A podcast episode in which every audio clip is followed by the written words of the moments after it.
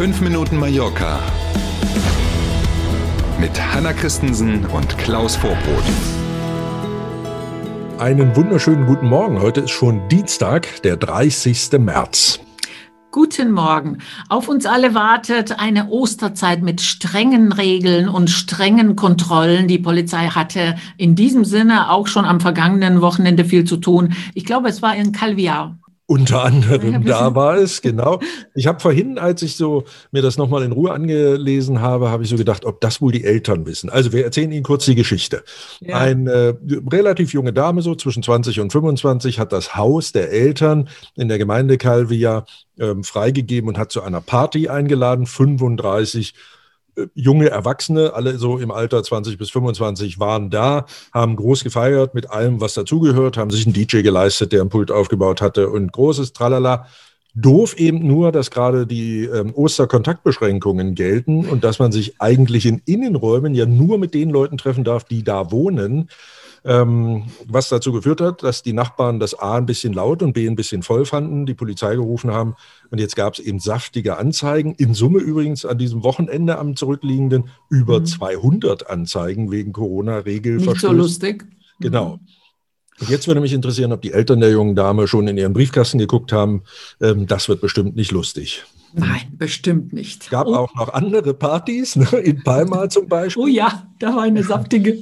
Das war auch ähm, eine Party, wo wir keine Details kennen, um das gleich am Anfang zu sagen.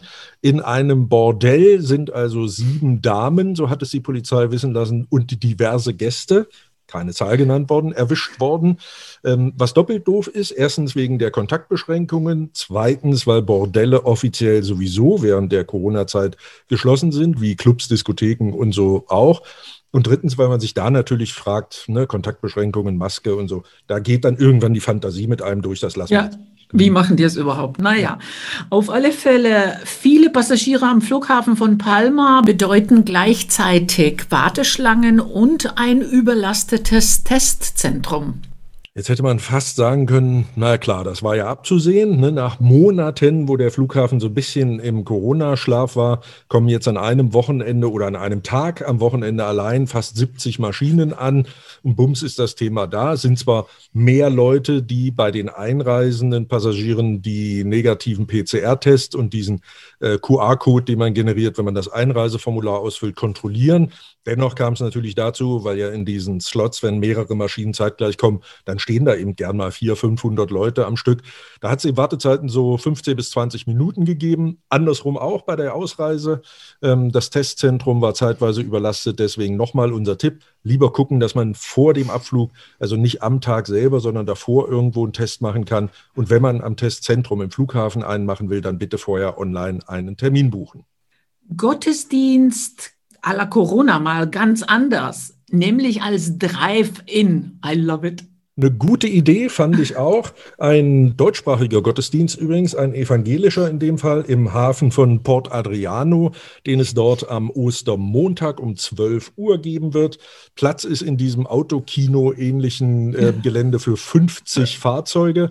Also 50 Familien können an diesem Gottesdienst mit dem im Auto sitzend teilnehmen.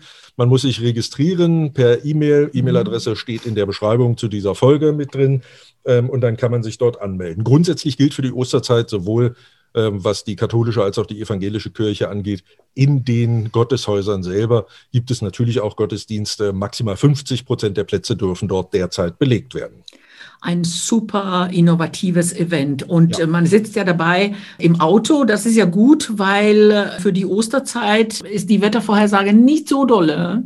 Das ist ja fast schon traditionell auf Mallorca, dass das Osterwetter nicht so richtig gut ist. Bis Donnerstag dieser Woche, also bis zum Gründonnerstag, noch alles IO-lila Badewasser, Temperaturen 24 mhm. Grad in der Luft. Aber dann soll es Regenschauer geben. Das Thermometer geht runter auf 19 Grad übers Osterwochenende. Vermehrt auch mal Wind. Die Sonne gibt es natürlich auch zu sehen. Aber es wird nicht mehr ganz so schön, wie es jetzt in dieser Woche ist. Aber heute ist erst Dienstag und das heißt Sonne satt bei 22 Grad. Da freuen wir uns sehr sogar und wünschen einen schönen Dienstag. Hasta mañana. Bis morgen um sieben. Tschüss.